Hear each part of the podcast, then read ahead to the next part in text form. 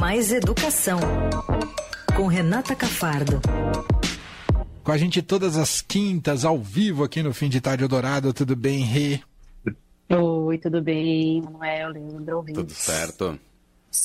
Bom, expectativa porque amanhã sai o IDEB, é isso, Renata Cafardo? Digamos que é uma agenda negativa já contratada para o presidente?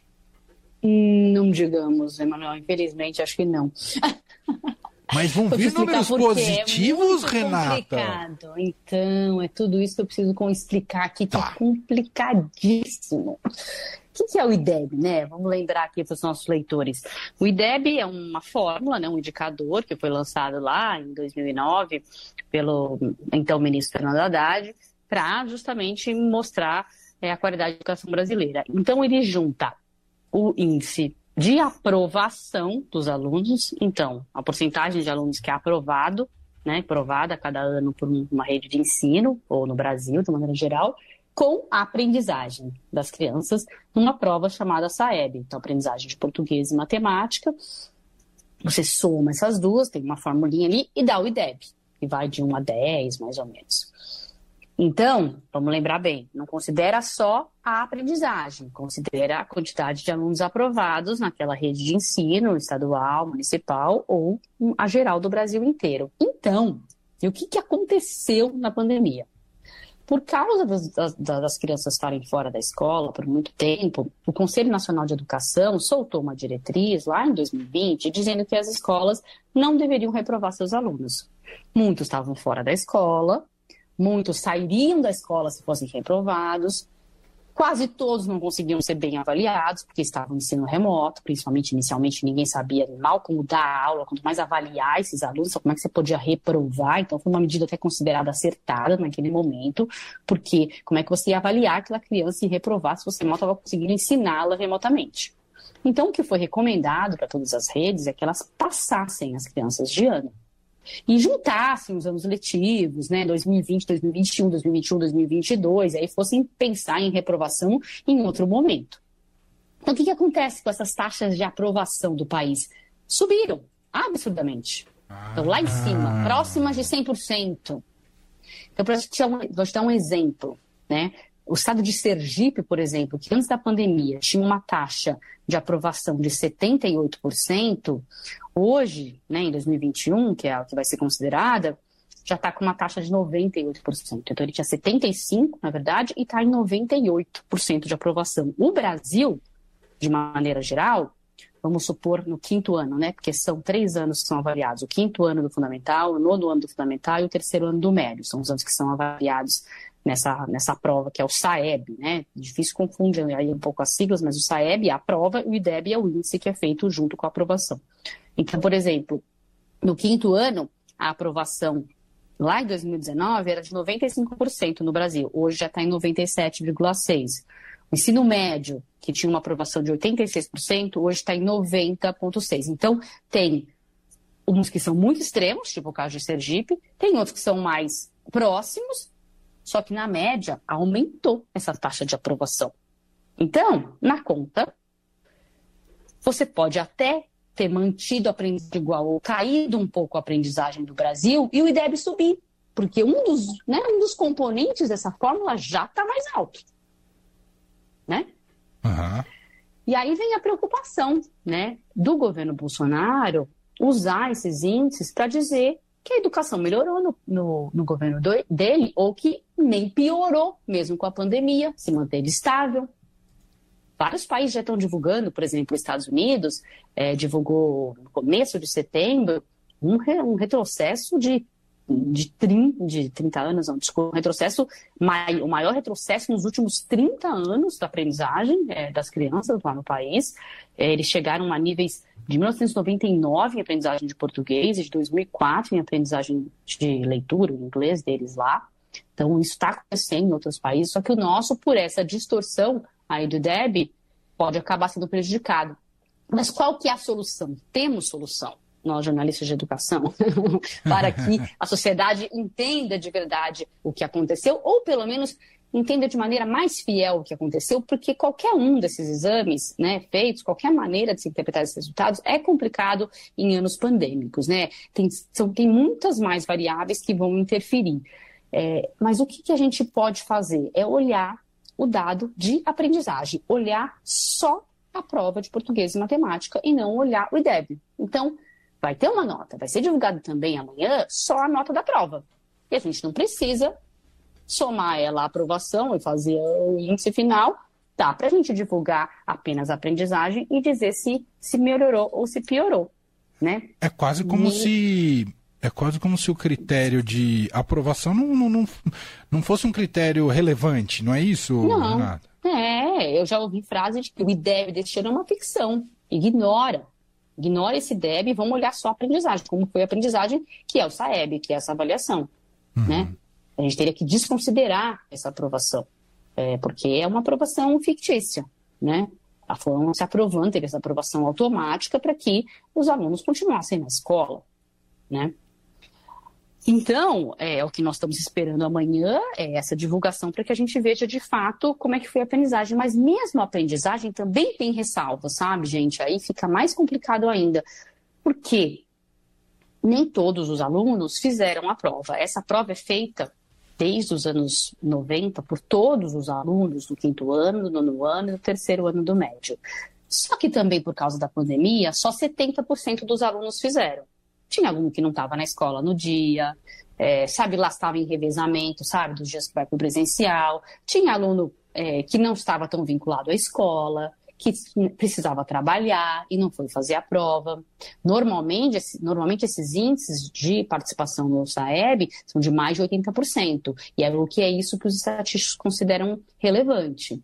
Porque não é uma amostra dessa amostra é, que a gente faz em pesquisa, por exemplo, eleitoral, uma amostra estatisticamente correta, que se pega certinho, né? Ah, tantos com esse perfil, tantos com esse perfil. É simplesmente quem apareceu fez. E aí, obviamente, perde valor estatístico. Claro. Então, 70% chegaram lá e fizeram. A gente não consegue saber em cada estado quem foram esses. De certa forma, houve uma seleção não intencional da escola de pôr os melhores alunos, mas são os melhores alunos que estão mais vinculados, estavam mais vinculados à escola naquele momento de pandemia. Os outros já estavam meio desvinculados ou precisavam trabalhar, então não participaram da prova. Mesmo que hoje eles estejam na escola de volta, naquele momento lá, a prova foi feita em novembro e dezembro de 2021, eles podiam estar totalmente distantes da escola. Muitos estados não tinham voltado ainda totalmente, estavam em rodízio. Então, quem fez essa prova? Não sabemos. Uhum. Então, mesmo esse resultado tem que ser olhado com critério. É por isso que educadores defendiam lá atrás que o governo Bolsonaro fizesse essa prova, esse SAEB esse ano, por amostragem. E aí fizesse uma amostragem estatisticamente correta, né, confiável, e fizesse só com aquela quantidade de alunos é, possível. Que aí seria confiável, né? Seria uma amostra de verdade, não só quem apareceu para fazer a prova. Só que eles não quiseram, disseram que iam fazer para todo mundo, mas todo mundo não apareceu. Não Nossa, deu para todo mundo. Ou seja, é uma vamos, confusão total. Vamos ter uma aqui, na vamos, minha semana. Vamos ter amanhã uma fotografia distorcida que tem seu valor, mas é distorcida e que pode ter um uso político enviesado, é isso. Exatamente, exatamente. A gente vai ver, é sim, não, não podemos esquecer que é sim um resultado importante, é o resultado que nós temos de todo o efeito das escolas fechadas durante a pandemia, é o único que nós vamos ter, é o primeiro né? E único que nós vamos ter desse registro, desse registro por enquanto. Então precisamos olhar para ele, mas precisamos olhar é, olhando todos os outros dados em torno. Então, por exemplo, se a gente vai comparar estados, por exemplo, nós vamos dizer, ah, São Paulo foi pior que o Ceará, um exemplo hipotético. Aí vamos ver quantos alunos de São Paulo fizeram a prova uhum. e quantos do Ceará. Se 100% fizeram em São Paulo e 100% fizeram no Ceará, ah, tudo bem, comparável, né? Agora, se a gente for ver que em São Paulo menos alunos do que no Ceará fizeram a prova, e peraí, quem será que foram esses que fizeram em São Paulo? Né? Então, tem um monte de coisa para ser olhada aí, principalmente na comparação de estados, que é muito feita e também pode ser usado, né?